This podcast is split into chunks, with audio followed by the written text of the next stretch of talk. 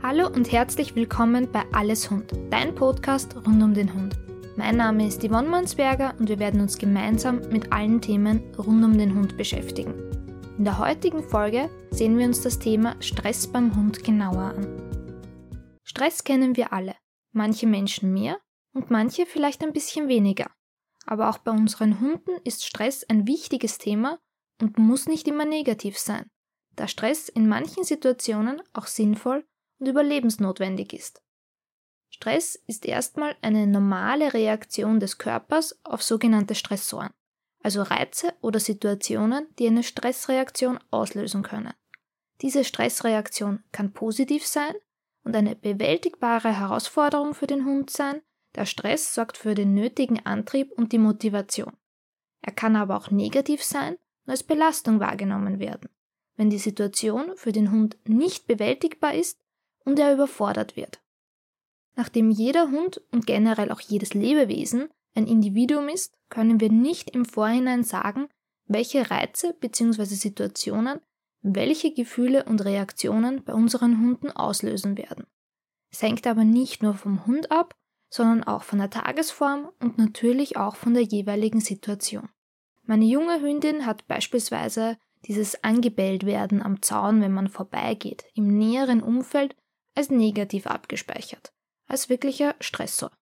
Ich wohne in einer Siedlung mit einem recht engen Weg und dort ist ein Ausweichen nicht möglich.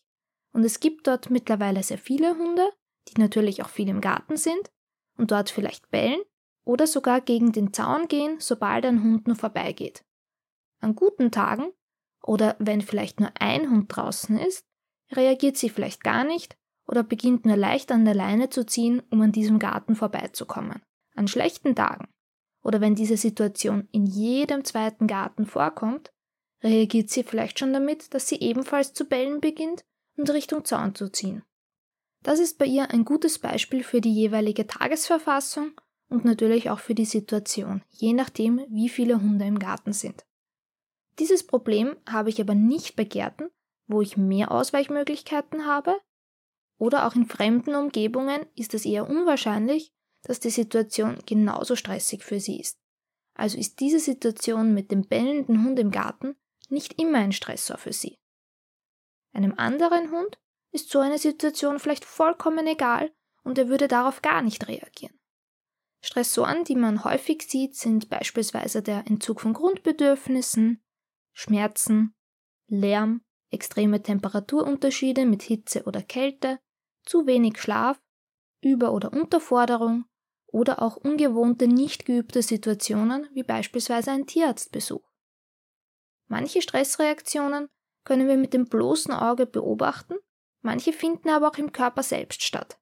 Die Änderung der Hormone im Körper sowie Steigerung von Blutdruck oder Puls können wir nicht einfach beobachten. Wir haben aber ganz viele Anzeichen für Stress, die wir bei unseren Hunden auch erkennen können. Dazu zählen beispielsweise vermehrtes Hecheln, erweiterte Pupillen oder auch gerötete Augen, eine mangelnde Konzentrationsfähigkeit, Schweiß an den Pfoten, Hyperaktivität, vermehrtes Trinken, häufiges Urinieren oder Kotabsetzen. Viele Hunde reagieren auf Stress auch kurzfristig mit Durchfall, Muskelzittern, plötzlicher Haarausfall oder Schuppenbildung und auch eine gesteigerte Reaktivität. Die jeweiligen Stressreaktionen sind auch von Hund zu Hund unterschiedlich. Deswegen sollte man seinen eigenen Hund genau beobachten und die Stressoren und dann auch die Stressreaktionen zu erkennen. Wichtig ist hier zu wissen, dass diese Reaktionen nicht willentlich steuerbar sind.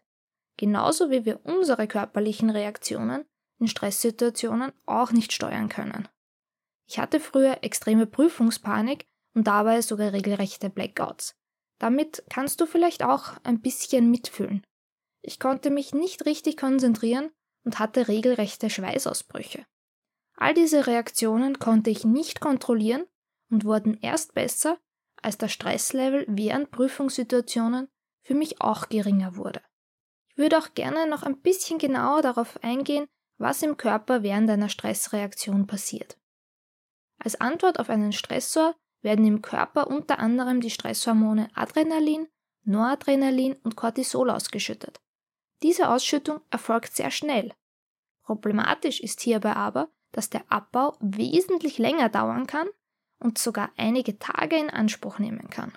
Wenn ein Hund nun generell einen recht hohen Spiegel der Stresshormone hat, weil sie nicht komplett abgebaut werden und der Hund immer wieder stressigen Situationen ausgesetzt wird, reagiert er vielleicht öfters über oder zeigt Verhalten, das er ohne diesen Stresspegel gar nicht zeigen würde. Das ist etwas, das wir bei Tierheimhunden beispielsweise recht häufig sehen, weil hier der Stresspegel generell recht hoch ist. Die Gefahr hierbei ist auch, dass sich bei unseren Hunden auch chronischer Stress entwickeln kann und dieser hat natürlich auch negative Folgen. Chronischer Stress kann zu einer Schwächung der Abwehrkräfte führen, die den Hund anfälliger für Allergien und Infektionen machen.